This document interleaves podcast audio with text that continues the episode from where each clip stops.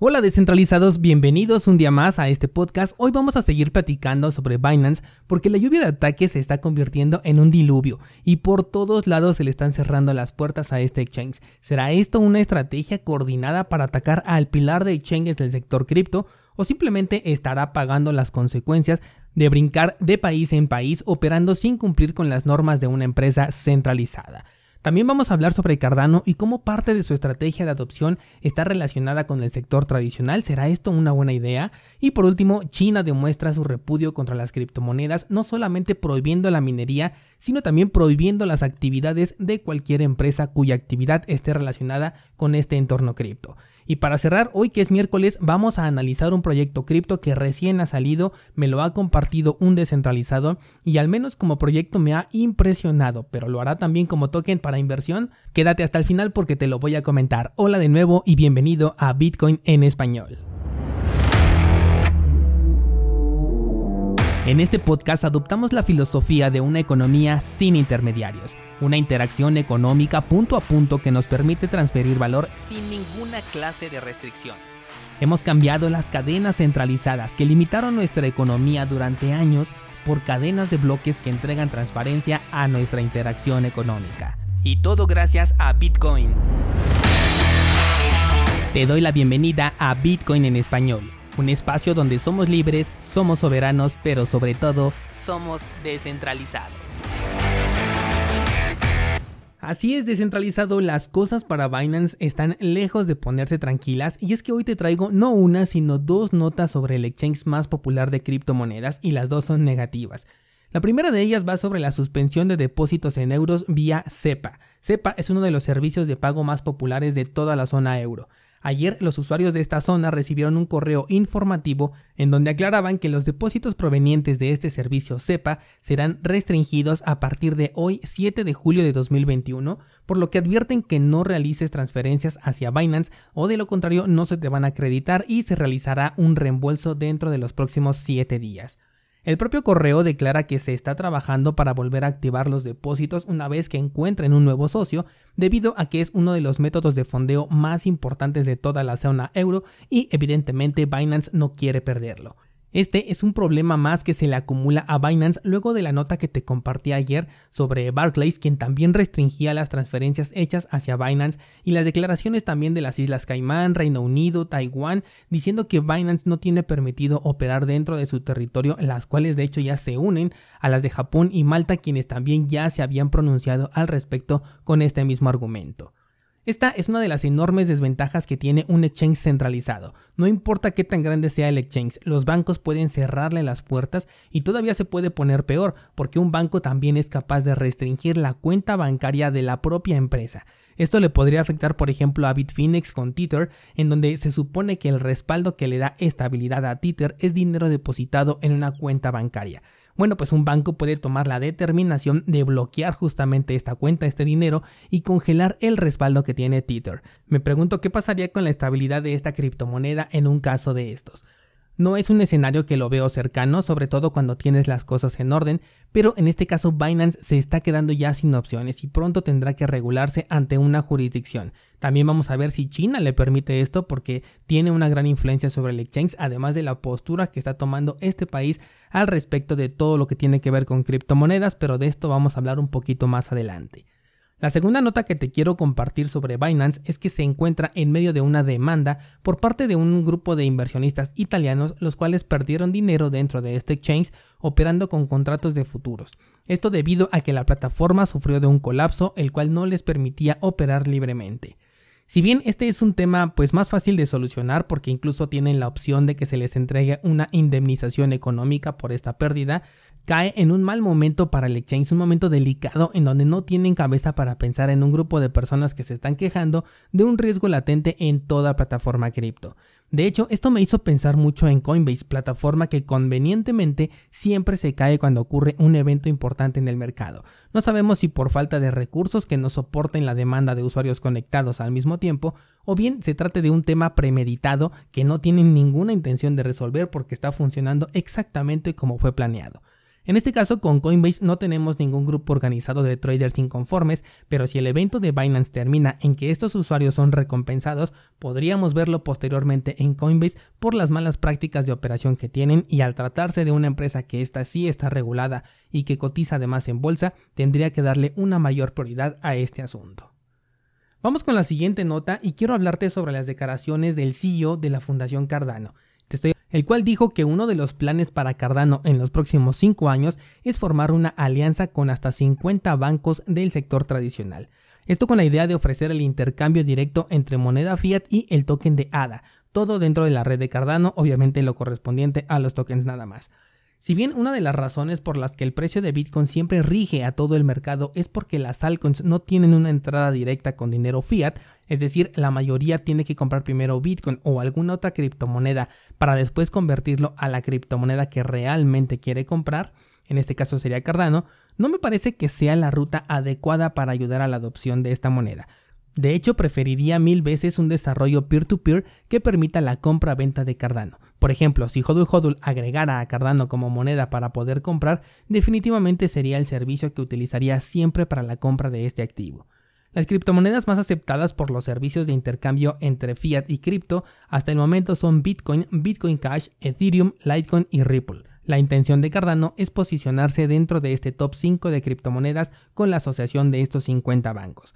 Hay que considerar que al asociarse con una institución del sector tradicional dejarías un rastro y también le colocarías una bandera a tu nombre diciendo que eres un usuario cripto activo.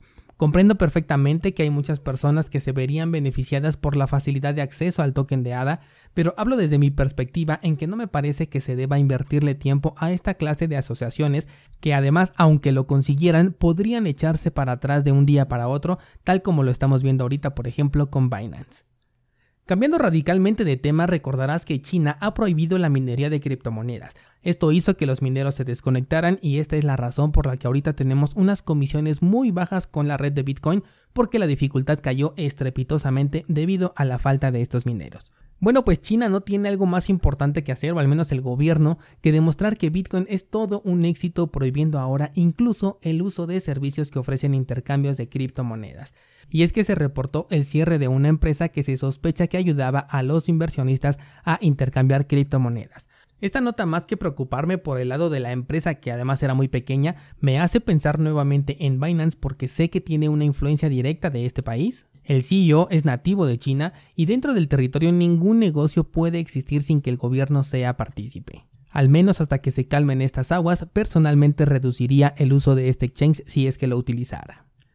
Ahora como cada miércoles vamos a analizar un proyecto cripto, de hecho es uno que me compartió un descentralizado y tiene una visión bastante futurista. El proyecto del que te voy a hablar se llama Meta Hero y es un proyecto que busca digitalizar todo el mundo real, incluyendo a las personas.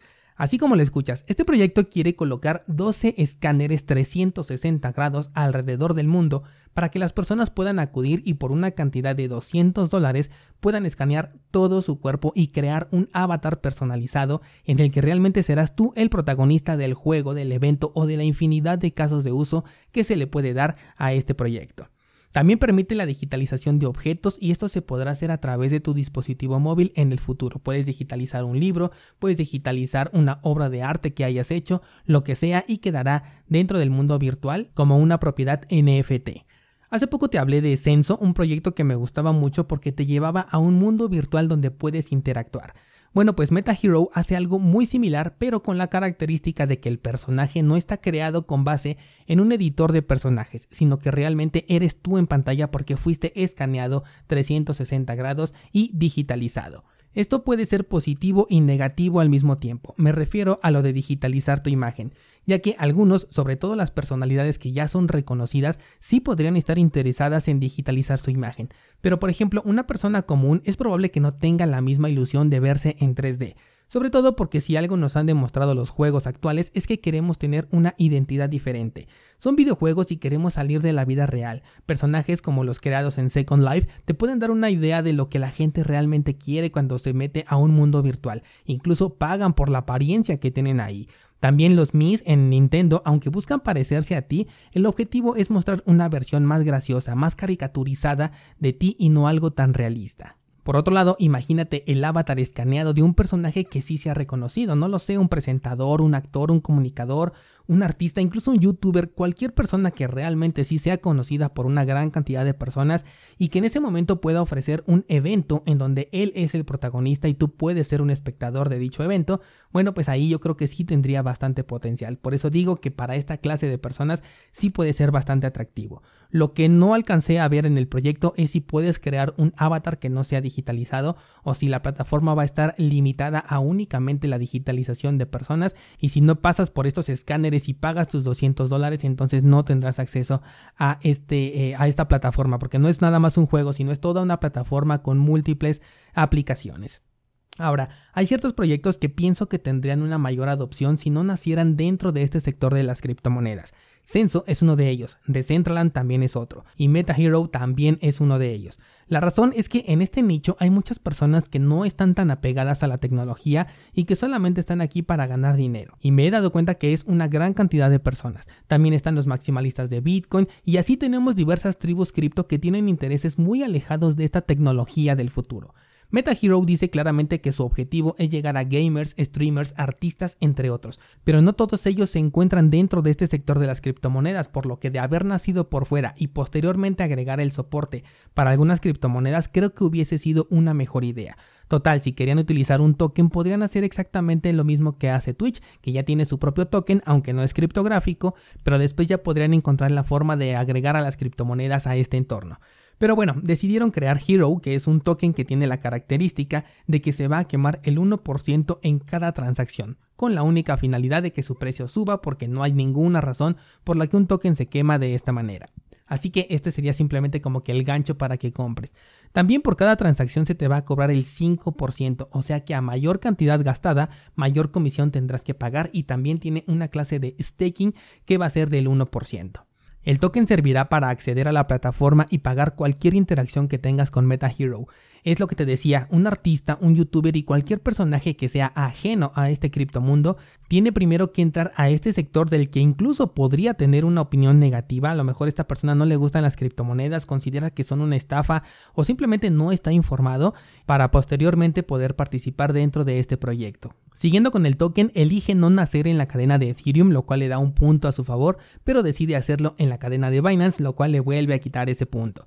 Tendrá la ventaja de que sus transacciones van a ser rápidas y económicas con respecto a si hubiera nacido dentro de Ethereum, pero aparte de la centralización que ya tiene el proyecto porque no va a ser descentralizado, también tendrá la centralización de su token cuyo control ni siquiera estará en manos de los desarrolladores sino de Binance como cualquier otro proyecto que corra en esta red. En conclusión, un proyecto de este tipo me emociona muchísimo como fan de la tecnología que soy, los casos de uso son infinitos y espero que realmente haber nacido dentro del sector de las criptomonedas no se convierta en su punto débil. De hecho, me atrevo a pensar que si otra empresa le hace competencia pero lo hace por fuera del entorno de las criptomonedas, tendría una mayor adopción y crecimiento. Finalmente los dos serían igual descentralizados y el que nació por fuera posteriormente podría implementar la compra de tokens virtuales a través de criptomonedas sin tener una blockchain ni tampoco depender de ninguna. Con esto vamos a abrir el debate descentralizado. Dime si te gusta este proyecto como para invertir tu dinero. ¿Le apostarías una porción de tu portafolio? Cuéntame también qué piensas sobre Binance. ¿Crees que está en la cuerda floja o que solamente están buscando que pague una multa para hacerse de dinero fácil? Tienes el enlace a mi Instagram en las notas de este programa para que me escribas tu opinión. También tienes el enlace al proyecto de Meta Hero para que lo puedas conocer. Por ahora solamente lo puedes encontrar en PancakeSwap si es que quieres adquirirlo, pero seguramente pronto lo verás en Binance por lo menos. Espero tus comentarios y mañana continuamos platicando sobre este mundo cripto.